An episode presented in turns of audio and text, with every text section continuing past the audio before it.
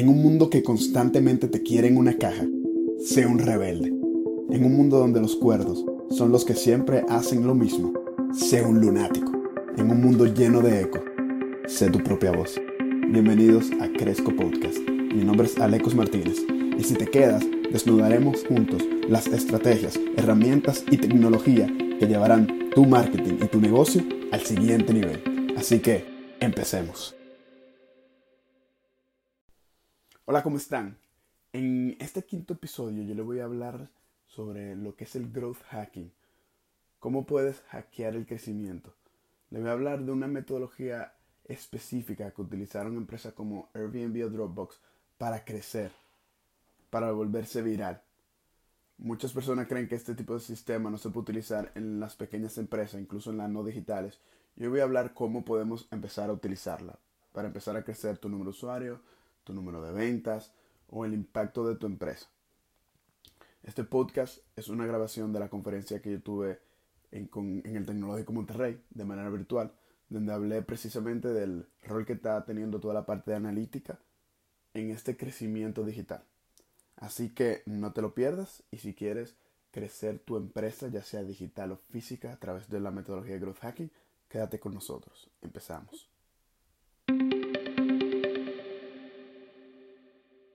Entremos en tema. Primero, ¿qué es el growth hacking?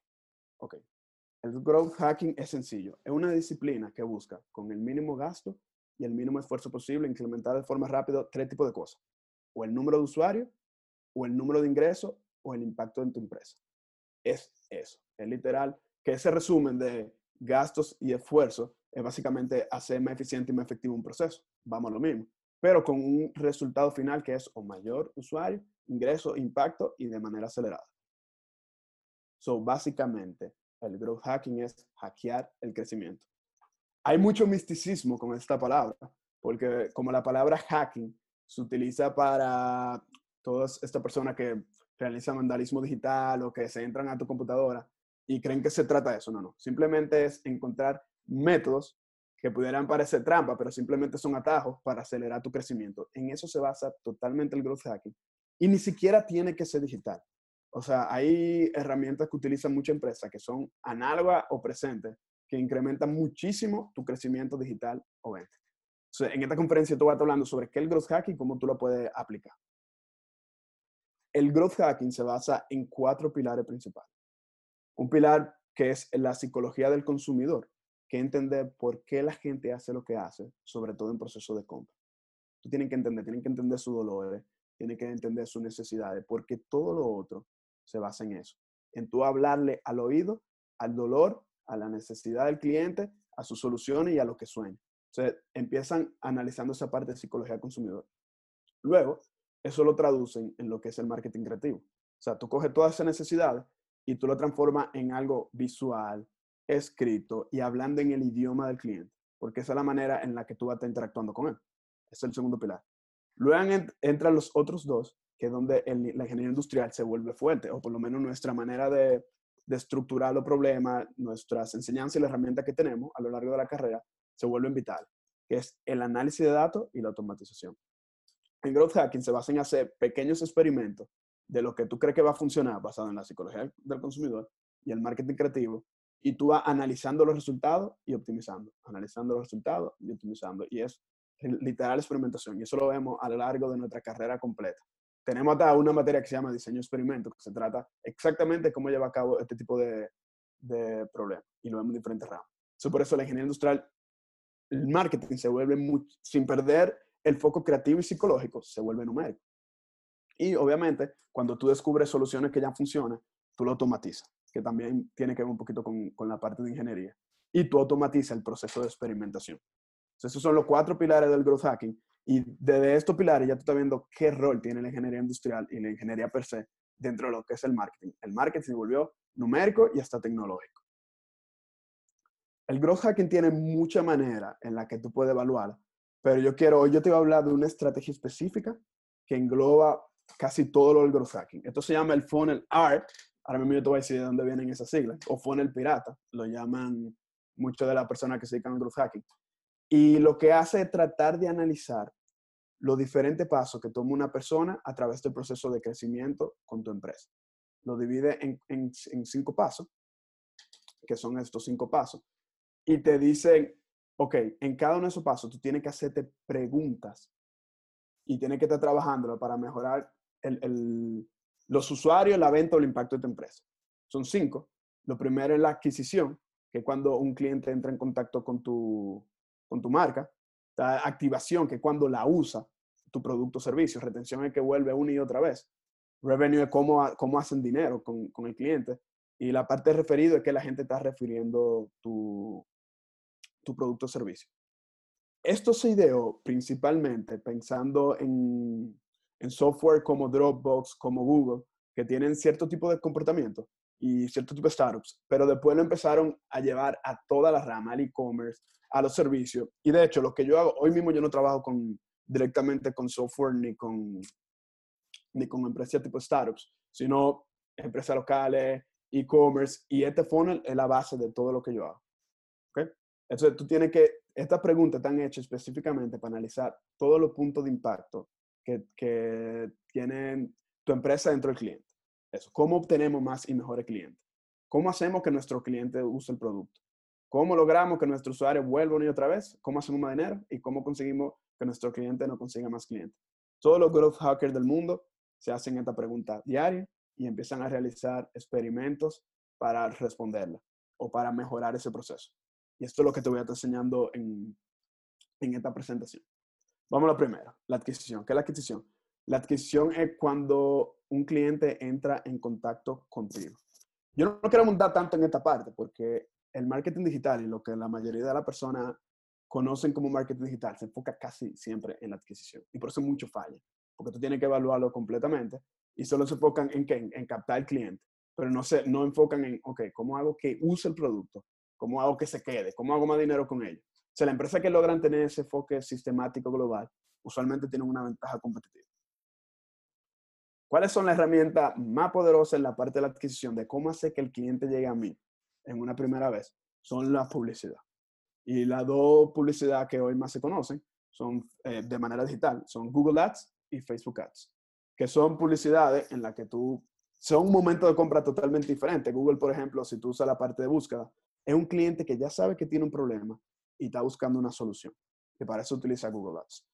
Y Facebook e Instagram Ads están mucho más enfocados en hacerle entender al cliente o descubrir una necesidad que ellos mismos no saben que tienen. Por eso los momentos de, de, de, compra y la gente está lista en diferentes formas cuando utiliza este tipo de diferentes herramientas. Por eso Google Ads es más caro, porque te permite un cliente que ya va a comprar, que ya tiene intención de compra y que está buscando una, una solución específica, te lo ponen enfrente y obviamente cobran más por eso. En Facebook tú tienes que hacer toda una estrategia de, de adquisición para entrar. Pero como le dije, no quiero abundar mucho en esta parte porque hay mucha gente que habla de esto y yo me quiero ir a la parte que casi nadie habla. Pero le quiero dar, le dije que le iba a dar soluciones en cada uno de los puntos que pueden aplicar ahora mismo. Ok, pues yo les quiero hablar de LinkedIn, que la mayoría de ustedes lo conocen. Una, es una plataforma de red social y donde está profesional totalmente.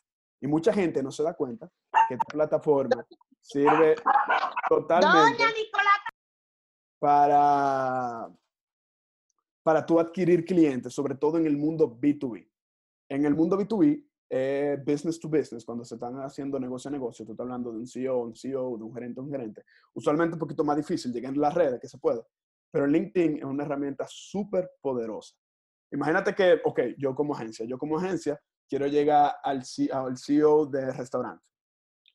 Ahí están todas las personas. Yo lo puedo agregar, yo puedo hacer un sistema de un proceso ya estructurado en lo que yo le mando, agregué cierto tipo de gente y le mando un mensaje específico para generar una llamada para cerrar el cliente. Eso es B2B, eso es totalmente orgánico y no se paga y es un proceso medio tedioso porque te tiene que estar agregando persona por persona, persona por persona y hablar. Ok, ¿qué hace el growth? Esto no es growth hacking, es una parte de adquisición de un proceso. ¿Qué hace el growth hacking? ¿Qué es, qué es el conocimiento?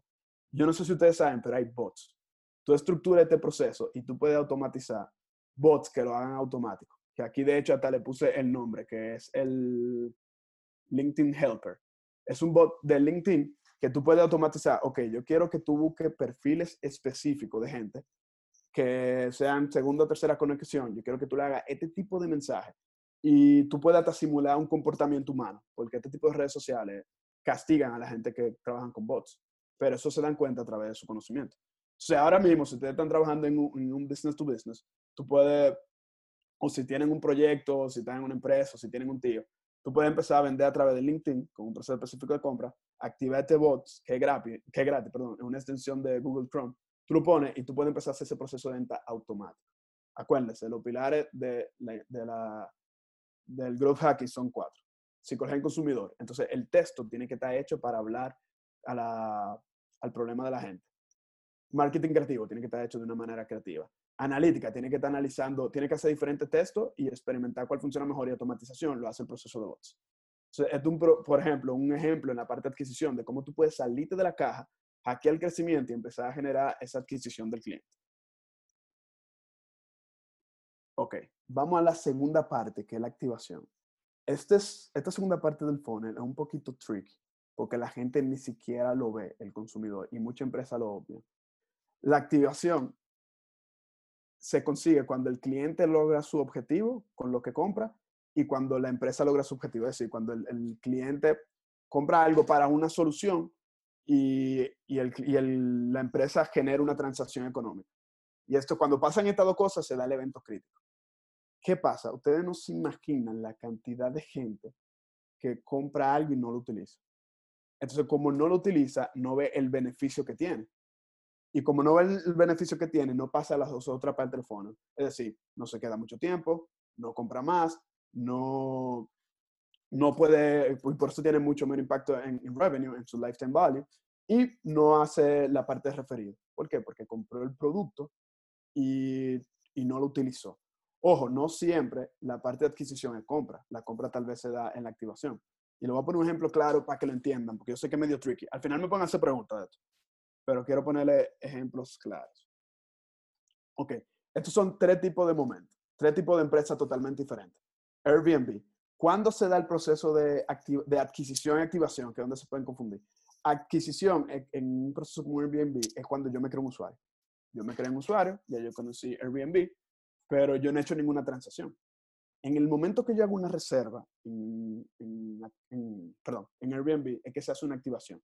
Ya yo conocí el servicio, yo lo utilicé y ya yo puedo usarlo más porque vi que me dio un beneficio.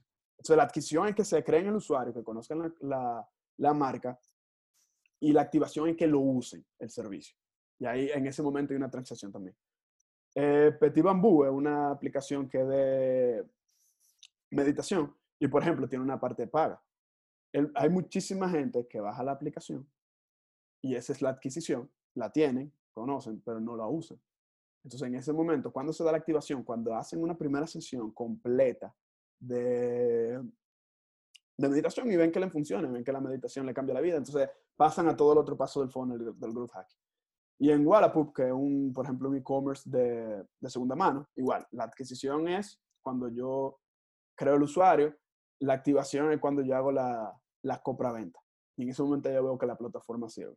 Ojo, tanto la adquisición como la activación, con cada uno de los pasos de este funnel, va a cambiar dependiendo de, de la naturaleza de la empresa. ¿Por qué la activación es tan importante? Porque en muchas de las aplicaciones y software, que acuérdense que esto viene de ese mundo, se dieron cuenta que muchísima gente se quedaba en ese paso. Y lo separaron. O sea, había una cantidad absurda, incluso de gente que compraba aplicaciones, y yo lo vi en uno de mis clientes, hay gente que entra, dura tres meses, lo paga y nunca usa un programa de suscripción. Entonces, obviamente, no va a pasar, se va a sentir engañado en cierta forma, pero es por, por el mismo comportamiento del consumidor. Y no dura tanto y no pasa el otro paso del fondo. Entonces, ¿qué se dieron cuenta? Se dieron cuenta que usualmente la primera impresión del cliente y lo que hace en sus primeras entradas, y eso lo vamos a ver también un poco en la retención, hacía la diferencia. O sea, la primera impresión cuenta mucho y probablemente sea la única oportunidad que tú tengas para impactar al cliente. Entonces hicieron que es lo que significa como un funnel crítico, un funnel de tu ente crítico. ¿De qué es esto? Un funnel es, ellos mapeaban, ahí volvemos a lo que es la ingeniería industrial, todo el proceso y analítica. Ellos mapeaban el proceso desde que una gente entraba en la adquisición hasta que llegaban a ese evento crítico, que era, ok, lo utilicé. y, y medían dónde se van quedando cada uno en cada uno de sus pasos. Y entonces utilizaban eh, estrategias y soluciones para ese paso en específico. O sea, si la gente se quedaba en crear el usuario porque era muy difícil, la solución es muy diferente a si la gente se quedó en darle play, por ejemplo, ya después que se hizo el usuario. Y de hecho, hay muchos ejemplos reales en el que de verdad la gente, las plataformas tenían formularios de inscripción súper difíciles la gente se quedaba ahí. Entonces, esto te da una panorama de tu analizar el proceso, de dónde te está quedando y tiene un impacto altísimo. Eso se llama activación. Y la base de solucionarlo es analizar, de, definirlo en diferentes procesos y analizarlo. Ok, pero ¿cómo sabemos cuál es la analítica y cómo la mejoramos per se? Aquí voy con los tips prácticos que yo quiero que se le queden en mente a ustedes. Por ejemplo, Amplitude. Amplitude es un software que se basa justamente en que tú puedes mapear todo ese proceso dentro de una aplicación o dentro de una página web. Tú lo puedes mapear, tú lo defines. Obviamente si hay una parte no digital, tú eres el que diseña los procesos. Ahí vuelve y entra el rol del ingeniero industrial. Tú lo diseñas y tú lo mapeas en, esta, en este software y te va dando la analítica de cada uno de los pasos. Te va diciendo, ok, gente se quedó aquí, gente se quedó aquí, gente se quedó aquí, gente se quedó aquí. Entonces, eh, ahí tú entiendes los datos. Ahora, ¿cómo lo mejoramos? Bueno, y Full Story es otra software que te permite ver al cliente, te permite ver en vivo las secciones del cliente. Entonces tú tienes por un lado Amplitude, que te va dando la analítica per se. En Full Story tú vas viendo qué va haciendo el cliente, dónde se queda. Y de hecho tú puedes ver dónde da mucho clic, usualmente está frustrado. Y toda esa data tú la puedes usar para mejorar el proceso. ¿Cuál es la solución, una de las soluciones más óptimas que han buscado para el proceso de activación, en el que se han dado cuenta? Es algo que se llama onboarding. Vamos un poquito aquí. El onboarding es el proceso en el que tú guías al cliente para que tomen esa acción. Yo no sé si ustedes han visto aplicaciones donde te van diciendo, dale aquí, dale aquí, dale aquí, dale aquí, como que te va guiando en ese proceso hasta que tú le das start y tú haces eso. Eso es un proceso de onboarding. Y se comprobó mediante analítica que eso tiene un impacto altísimo. El tú, el tú tener un buen onboarding te llevan a a tú tener que los usuarios se queden y lleguen a ese proceso de activación. Entonces, por ejemplo, un ejemplo muy claro es Slack. Yo no sé si ustedes conocen Slack. Es, como medio de comunicación, pero también un medio de trabajo al mismo tiempo. Entonces, Slack, desde el sign up, o sea, esa página, por ejemplo, es, un screenshot de uno de sus sign up. Se va diciendo cuáles son los beneficios. O sea, para que a ti no se te olvide, mira, estos son los beneficios. Welcome. Tiene channel, tiene mensaje y se te va quedando, quedando en tu top of mind. Pero no obstante, la primera vez que tú entras, te va enseñando los diferentes puntos. Se te va diciendo, ok, mira, aquí está la lista, aquí tú puedes enseñar un mensaje, aquí está tu menú y te va guiando en uno de los procesos. Por eso, la gente que empieza a iniciar eh, Slack con este proceso de onboarding se queda. O sea, sus niveles de, onboarding y de activación son mucho más altos. Entonces, este es el tipo de proceso y cómo se ve. Es sencillísimo de hacer. O sea, simplemente guiar al usuario, pero tú entendiéndolo, tú mapeándolo desde antes y viendo la analítica donde se quedan, esto puede hacer la diferencia vital entre que una aplicación, un software o cualquier tipo de empresa sobreviva o no. Pero ahora tú dirás, ok, pero yo no sé nada de, de programación, eso es programado. No. Ahora mismo existen muchísimos software que te permiten, si tú tienes conocimiento de programación, hacer la cosa. Por ejemplo, este es uno que se llama AppQ, que te permite crear tu propio tool sin tú sabes nada de programación. De hecho, yo lo he utilizado en plataformas de mi cliente. Yo no programo, pero yo sí, o sea, entiendo estos software y lo, y lo hago por medio de esto. Tú acá, tú pagas una mensualidad y tú puedes crear diferentes tipos de onboarding en diferentes tipos de procesos. Y es súper intuitivo. Tú empiezas el tour, escribe, lo pone aquí, eh, dale play aquí y tú lo llevas y lo guías justo hacia donde pasa el proceso de activación. Ojo, las herramientas no te lo van a hacer todo. Lo más importante es tú entender el proceso y tú diseñar el proceso. Por eso que todavía las herramientas por ahora no van a cambiar al hombre. O sea, a la persona que, al hombre o la mujer que lleva este proceso. Porque todavía hay una parte de diseño que la, que la inteligencia artificial no ha llegado, aunque va llegando. Entonces, eso es lo más importante, la estrategia de proceso y comercial es lo más importante en cualquiera de, de este tipo de estrategia. Entonces, ya pasamos por la adquisición, la activación, lo más importante siempre el onboarding. Trate de, de salirse de la caja, porque este ejemplo es mucho más práctico en la parte software, pero un proceso de e-commerce y de servicio tiene un onboarding que si no llega, probablemente el resultado no se va a dar, el cliente va a creer que tú le engañaste y no va a seguir. ¿Ok? Entonces vamos a pasar a la tercera etapa. La tercera etapa es retención. Una vez que ya adquirió el cliente, una vez que ya pasó un proceso de onboarding, tenemos que hacer que vuelva una y otra vez. ¿Cómo hacemos que ese cliente vuelva una y otra vez? Vuelva una y otra vez a nuestro software o vuelva una y otra vez a comprarlo. Ok, esta es la curva de el promedio de retención de una app de Android. Ok, esta es la curva. Podemos ver tres tipos de cosas en esta curva. Lo primero es, que hay una caída total en los primeros tres días. En, este eje estamos viendo la parte de días desde que instalaron la, aplicación, en el eje horizontal. En el, en el eje vertical, el porcentaje de usuarios que todavía está. Hay tres datos principales. Primero, los tres primeros días se pierde el 77% del usuario. El 30, el, los primeros 30 días, el 90%. En los tres primeros meses se pierde el 95% y llega casi a cero. Ese es un comportamiento average. Entonces, by the way, para que vayan viendo, y se lo voy a mencionar mucho, no importa. Todo esto es ingeniería industrial. Esto se parece a lo que vemos en una clase de estadística total. Vemos la gráfica, la interpretamos y tomamos decisiones. Pero esto es marketing. El marketing hoy en día se maneja así totalmente. Obviamente, vuelvo y le digo, está la parte creativa y la parte de automatización. Bueno, viendo esta gráfica, tú me puedes decir a mí, sí, Aleco, pero es que hay un average. O sea, probablemente el comportamiento de, de las mejores aplicaciones y de las peores aplicaciones no es el mismo. Aquí podemos ver, hay una caída inicial y después hay una curva que va bajando la gente que se Ok.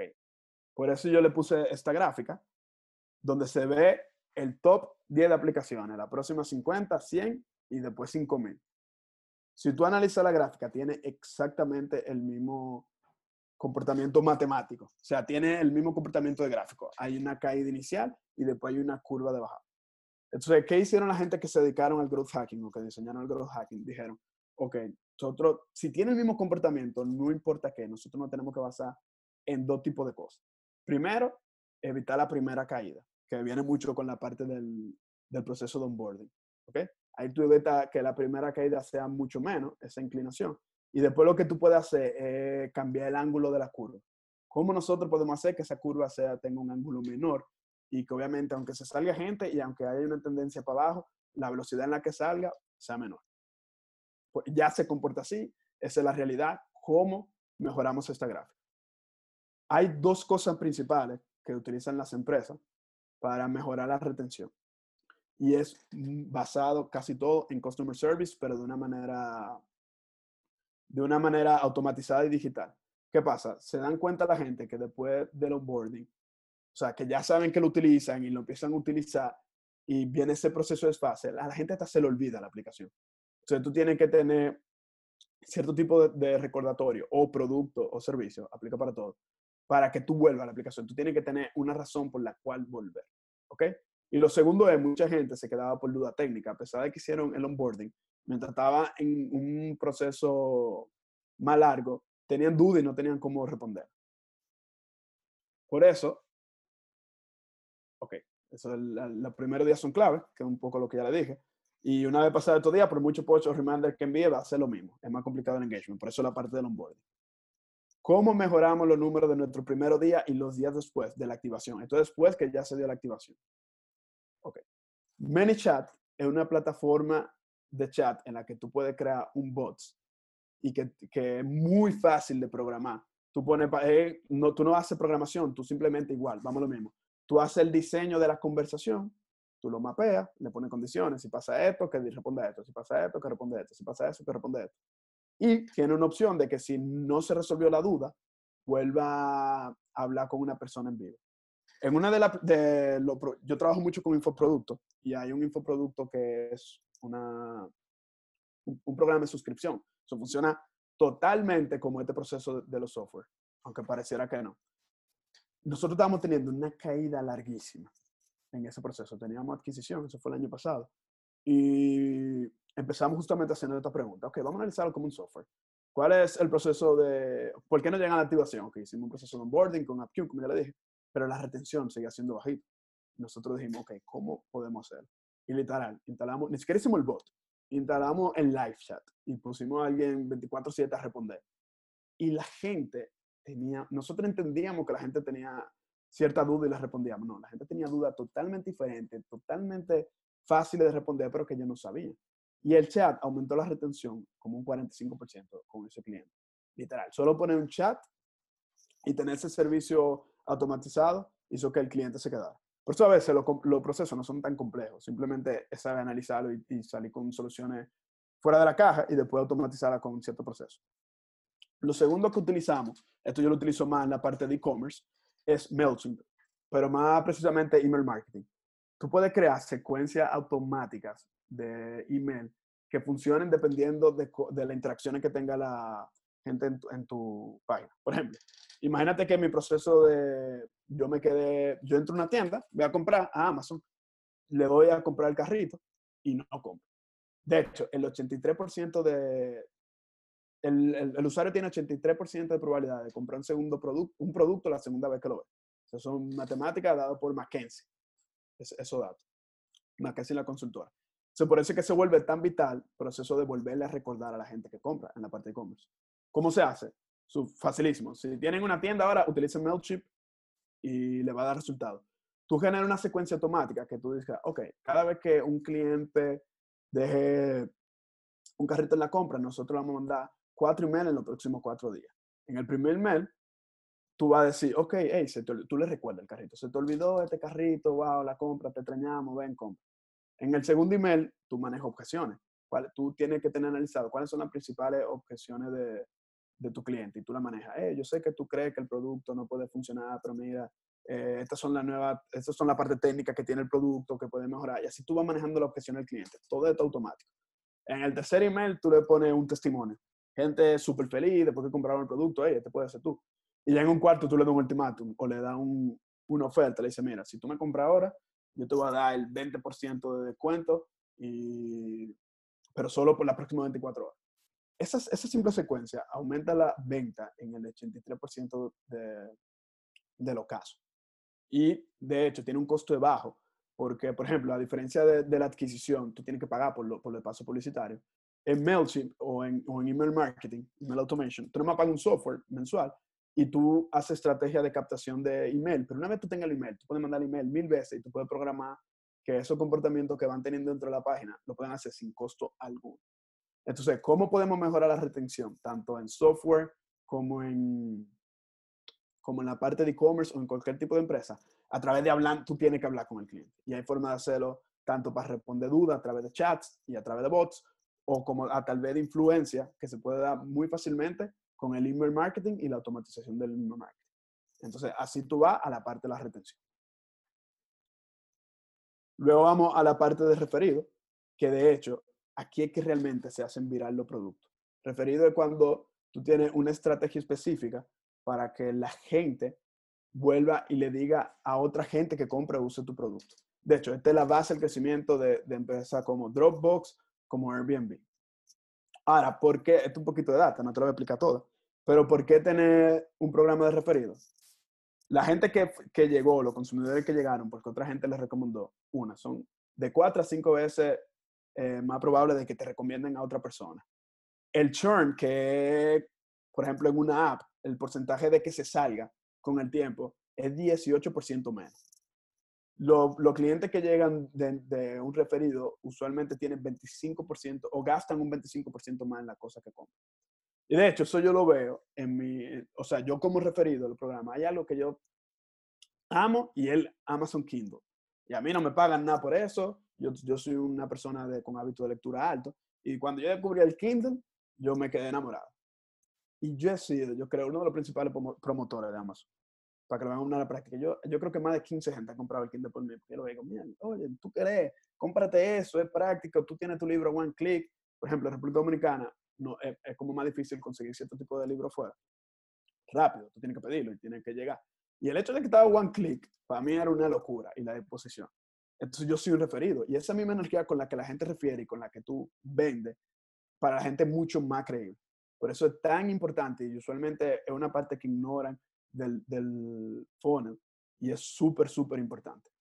Dropbox, por ejemplo, para que lo vean en otro caso práctico, no sé si te han visto que ellos, cuando tú recomiendas a alguien y se entra en Dropbox, tú tienes más espacio en la versión gratuita. Eso fue una de las con las cosas que ellos se idearon para ese referido. Y su crecimiento masivo, eso fue su hackeo de crecimiento, vino de eso. Y es mucho, es mucho más allá de la herramienta, fue la estrategia per se. Oye, ¿cómo podemos hacer que la gente refiera? Uber lo usa, por ejemplo, cuando te dicen, te voy a dar un descuento y si tú recomiendas una persona. Y así tú lo ves en casi todas las empresas de tecnología. Las empresas de tecnología son las que más han dominado este tipo de estrategia. ¿Ok? Pero, ¿qué tiene que tener una campaña de referido para que funcione? Ok, diferente punto. Lo primero es que tú tienes que tener un buen sales page o landing page. O sea, en el sitio donde tú vayas a explicar cómo funciona una campaña de referido, tiene que estar súper bien hecho. Tú tienes que tener un buen incentivo. Oye, el ser humano no se mueve si no es con incentivo. Por eso Dropbox da espacio gratis, Uber da dinero, Uber Eats da dinero. Entonces tú tienes que tener muy claro y muy puntual cuál es el, el incentivo que tú vas a estar proporcionando. Tienes que tener bien claro cuáles son las redes de difusión, o sea, ya sea Instagram, ya sea periódico, ya sea la misma plataforma, y por qué funciona. Y volvemos a otro de los principios de ingeniería industrial, que para mí me encanta y lo uso toda mi vida, que es lo que no se puede medir, no se puede mejorar. Todo lo que yo te voy enseñando aquí, la primera estrategia probablemente no va a funcionar. Entonces tú tienes que tener la capacidad de hacer experimentos, poner el scope al experimento, medir los resultados y pivoteando. Y pivoteando. De hecho, ahora mismo hay empresas que su modelo de negocio completo se basa en el pivoteo, no solo en marketing. Y de hecho ese proceso se llama Lean Startup. O sea, que, que tú vas respondiendo y moldeando tu producto eh, con la respuesta que te va dando la gente, los feedback a tiempo real. Y tú dices, ok, y vas remodelando el modelo. Tú empiezas con un MVP y lo vas remodelando. Entonces, la métrica es súper importante en cualquiera de estas campañas. Y lo último es que tú tienes que tener, aparte del landing page, del incentivo, de bien dónde tú vas a difundir la métrica, una herramienta que lo cree. Porque, ok, mucha gente lo hace sobre su propia plataforma, porque tiene buenos programadores como Dropbox, como Uber Eats, y no se sabe. Pero, ahí vuelvo y te digo, hay, hay software que te ayudan sin ningún tipo de, de conocimiento de programación a hacer este tipo de campaña. Este es uno que me gusta mucho, se llama Viral Loops, creo que el mejor, de hecho, que tú puedes hacer diferentes tipos de campañas te la crea para referido, te crea el incentivo, el landing page, y tú lo puedes utilizar para empezar hoy mismo tu programa de referido, ya sea con e-commerce, con servicios, con lo que sea que tú hagas. Por ejemplo, esto es uno que se llama Leaderboard, que lo que te hace es, ok, yo quiero, yo soy un e-commerce y yo me doy cuenta que el email marketing es la herramienta que me está dando el mayor ROI. Entonces, ¿cómo yo puedo usar para hacer para obtener email de manera más fácil? o de gatameno, al final es, es gatameno y menos tiempo. Y es, ok, que la gente me refiera email, ni siquiera compra, que la gente me refiera email. Entonces ellos hicieron un concurso súper chulísimo que la plataforma te ayuda a hacerlo sin, sin ningún tipo de programación, que es, imagínate que tú te hacen un mapeo. Por cada cinco referidos, tú ganas un sticker. Si tú llegas a 10 referidos, tú ganas un t-shirt. Si tú llegas a 15 referidos, te, te ayudan a hacerlo. Y cuando tú haces, eso se llama gamification. gamification amplificar cualquier tipo de, de estrategia de marketing. Y la gente empieza a su email y empieza a recomendar gente. Obviamente hay un proceso de validación de email. Y empieza a recomendar, y empieza a recomendar. Y tú le estás dando cosas que para ti no tienen casi ningún costo. Versus el ROI que tú vas a tener con, con el email marketing, que ya tú lo estás viendo. Todo esto basado en números. Tú el ROI, ok, yo estoy dispuesto a gastar tanto en esta campaña para generar email, porque el email supone tanto de mi ROI, de mi beneficio, y al mismo tiempo estamos fidelizando al cliente porque está jugando con la marca. Entonces, ok, el ROI es positivo. En toda la estrategia de marketing hay un cálculo del ROI, del marketing digital, por lo menos. Entonces, Viral Loops te, te ayuda a crear este tipo de cosas. Entonces, acuérdase, para los referidos, tiene que tener un buen landing page, tiene que tener un buen incentivo. O sea, lo que tú pongas, por ejemplo, en eso de, en ese juego, tiene que ser cosa que la gente la quiera, tiene que tener métrica, tiene que tener una red de difusión. O sea, dónde yo voy a promocionar todo este tipo de cosas. Y necesita la herramienta per se, que ya yo le di una, si ustedes la quieren aplicar ahora mismo, por ejemplo, que es la parte del, del viral.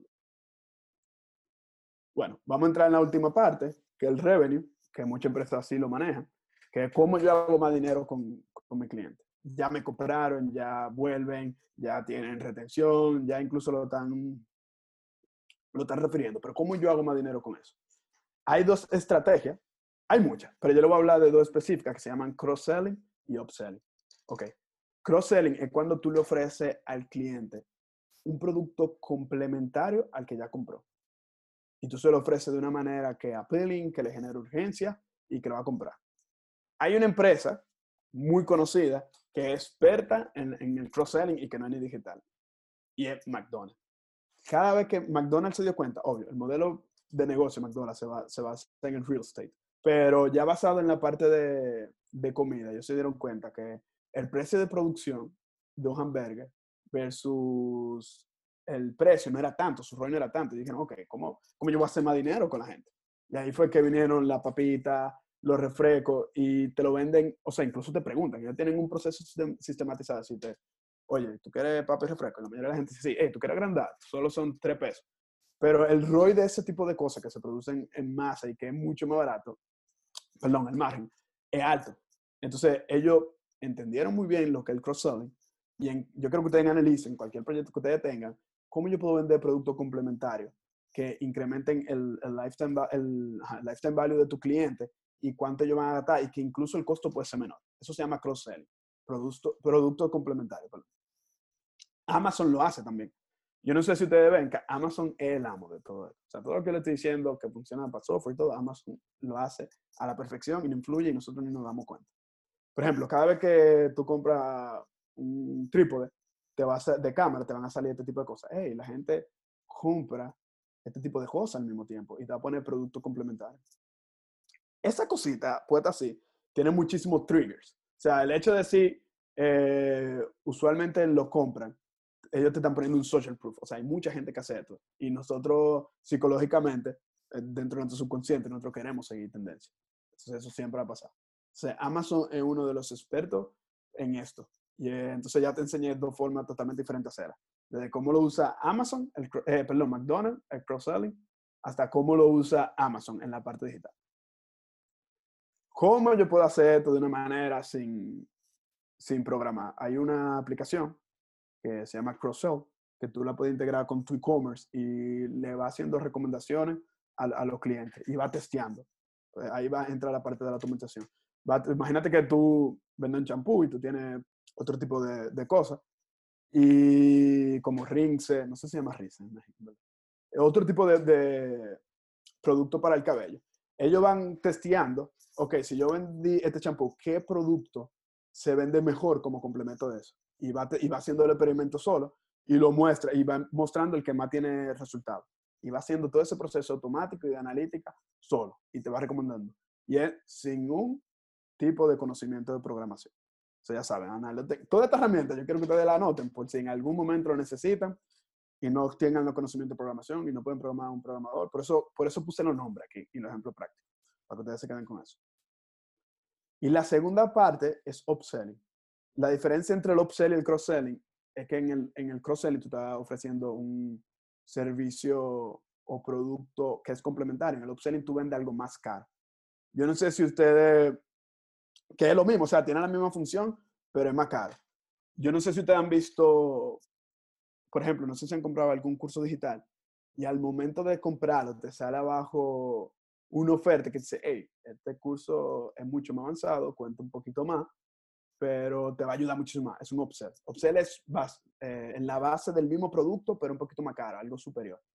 Eh, por ejemplo, en mi programa de agencia, para hacerlo más práctico, yo tengo una parte de mentoring que yo le enseño a la gente a hacerlo y tengo una parte de agencia que yo lo hago. Entonces, lo de agencia más caro. Es un upsell de la parte del mentoring. Entonces, aquí ven la, la diferencia un poquito visual. El cross-selling sería, yo compro un café, te vendo un, un croissant.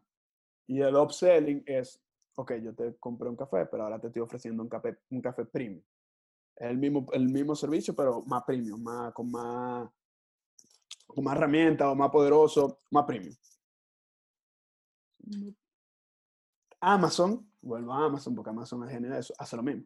Cada vez que tú buscas un cierto tipo de producto, usualmente te muestra arriba el upselling porque le da más dinero. Y abajo te hace el cross-selling, que es simplemente comprar artículos de un valor parecido, pero que son complementarios. El upselling te lo muestra arriba. Y te dice, ah, ok, mira, esta cámara. Eh, mira algunas cámaras que son similares, pero son mejores y son más caras y siempre estás jugando con tu psicología. Y aquí voy al ejemplo también de, los cursos digitales, esto es que por ejemplo, él te dice Freebook, pero aquí te está haciendo una oferta. Y siempre tú vas a ver la oferta. Este, este, este se llama Russell, él es uno de los expertos en este tipo de cosas, de hecho, él tiene un software que se llama ClickFunnels, que es una de las herramientas que tú puedes utilizar para hacer este tipo de cosas, que yo lo utilizo muchísimo con mi cliente, que tú puedes hacer upsell y tú vas jugando con la gente. O sea, eso de, oye, el free book, whatever, y después te vendo un producto más caro, es la psicología del consumidor y es cómo entra la psicología del consumidor.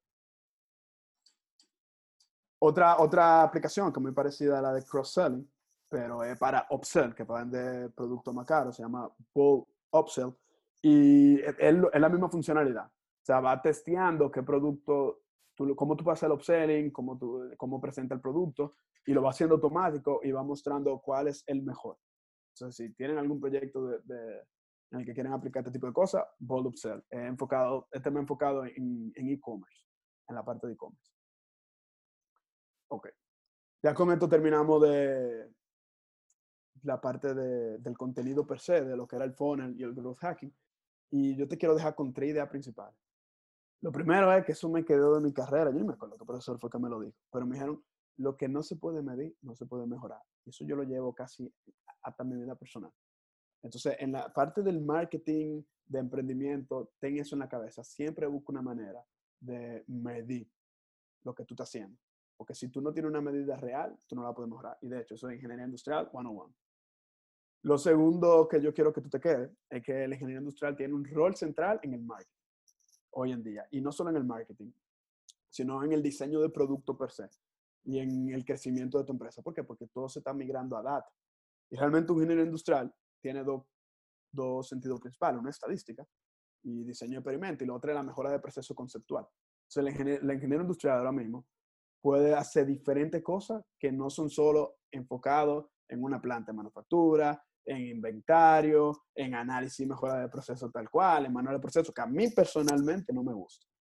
A mí no me gusta, pero la ingeniería industrial me dejó una manera de, de entender los problemas, de analizarlos, que me ayuda muchísimo. Hoy en día yo no me arrepiento nada. Probablemente fue, a pesar de que mi verdadera pasión en los negocios, la ingeniería industrial me dio una manera de pensar que yo la llevo hasta lo personal, que es la parte de sistemática y la parte de mejora de proceso. Y a mí algo que me atormentó por mucho tiempo, de eso yo no lo dije, yo me cambié cuatro veces de carrera, negocios internacionales, economía, ingeniería mecatrónica y ingeniería industrial, en un proceso de un año y medio, dos años. Y era porque yo entendía que la carrera me iba a definir. Y yo sé que muchas personas se quedan en eso. Se quedan en, esa parte de la, oye, es una decisión definitiva de mi vida y yo me voy a quedar ahí, o sea, y por eso se atormentan. Y yo creo que muchísima gente que se atormentan, eligen mal la carrera, no se atreven a cambiar porque creen que eso es una parte que va a definir su vida. Pero no, tu carrera no define a lo que te va a, dedicar, sino que te ayuda a ver de una manera definida. Si tú estudias psicología, muy probablemente tú vas a ver el mundo desde la parte del el comportamiento humano. Si tú vas si tú estudias ingeniería industrial, tú lo vas a ver a través del proceso y mejor proceso, pero eso no significa que tú te vas a dedicar a eso. Y ojo, no es estático. O sea, lo que tú aprendes no es estático, va modificando con el tiempo. Entonces, lo que tú estudias te da esa mentalidad, te da herramientas, pero lo demás depende totalmente de ti. Entonces, si tú tienes ese tipo de dudas, yo quiero que tú veas lo amplio que puede hacer, no solo ingeniería industrial, cualquier tipo de carrera. Y te quería dejar con, yo soy una persona muy de, de empoderar y de soñar en grande. Entonces te quería dejar con, con esta frase. Solo aquellos que sueñan en grande creen que todo es posible y sobre todo toman acción masiva son los que de verdad transforman la vida y el mundo. Antes yo pensaba que era solo soñar en grande. Después en la parte de, mientras fui creciendo y madurando en la vida, me, di cuenta que en sueño y no toma acción prácticamente no son nada. Entonces yo creo que tú te quedes en eso. Sueña en grande, toma acción masiva y eso te va a llevar a transformar la vida y el mundo. Así que ve y toma acción ahora. Muchas gracias. Con esto yo acabo. Si tú tienes algún tipo de duda, ahí te dejo mi, mi, Instagram para que me preguntes cualquier tipo de duda que tú tengas y te voy a responder sin, sin compromiso. Ahí está también el nombre de mi agencia. Y mucho de lo que yo enseñé hoy, que es el logo de la izquierda, yo hice una certificación en Growth Hacking aquí en España. Y mucho de lo que te presenté hoy aquí está basado en eso. Entonces, muchas gracias. Y esto fue todo por hoy. No sé, Francisco, si tú vas a decir una palabra o algo. Bueno, ahora es un momento para preguntar. Ah, bueno, hay preguntas. ok, perfecto, perfecto. ¿Cuáles preguntan? Bien. ¿Cómo manejo todas las... ¿En qué sentido? O sea, ¿cómo que cómo manejo todas las herramientas? Sí, o sea, hola, soy Regina. Hola. ¿Qué tal? ¿Qué tal? Muchas gracias, Mitri. Es un buen tu plática. Está súper padre. Eh, o sea, nos das como varios tips de muchas plataformas. Eh, ¿Cómo le haces o qué, qué, qué propondrías para manejar tantas? Sea, porque son muchos temas, entonces tú solo supongo que no los manejas todas. ¿O sí? No, yo, yo he llegado a manejar todas, pero no al mismo tiempo. Y ahora mismo yo tengo un, o sea, tengo equipos que lo manejan. Lo principal es entender en qué punto del, si no, si no tienen tanta capacidad de personas, identifiquen cuál de los cinco pasos se están quedando, se está quedando más rezagado la empresa, o la idea, o lo que sea, y escoge una herramienta de ese proceso. Yo te la di toda para que en cualquier momento tú puedas, ok, si este proceso puntual, ni siquiera tú te vas a acordar del nombre, pero tú sabes que existe la herramienta. O sea, mucho en la universidad me pasa eso. Yo no me acuerdo del nombre de la herramienta, pero yo sé que existe, entonces yo lo puedo buscar.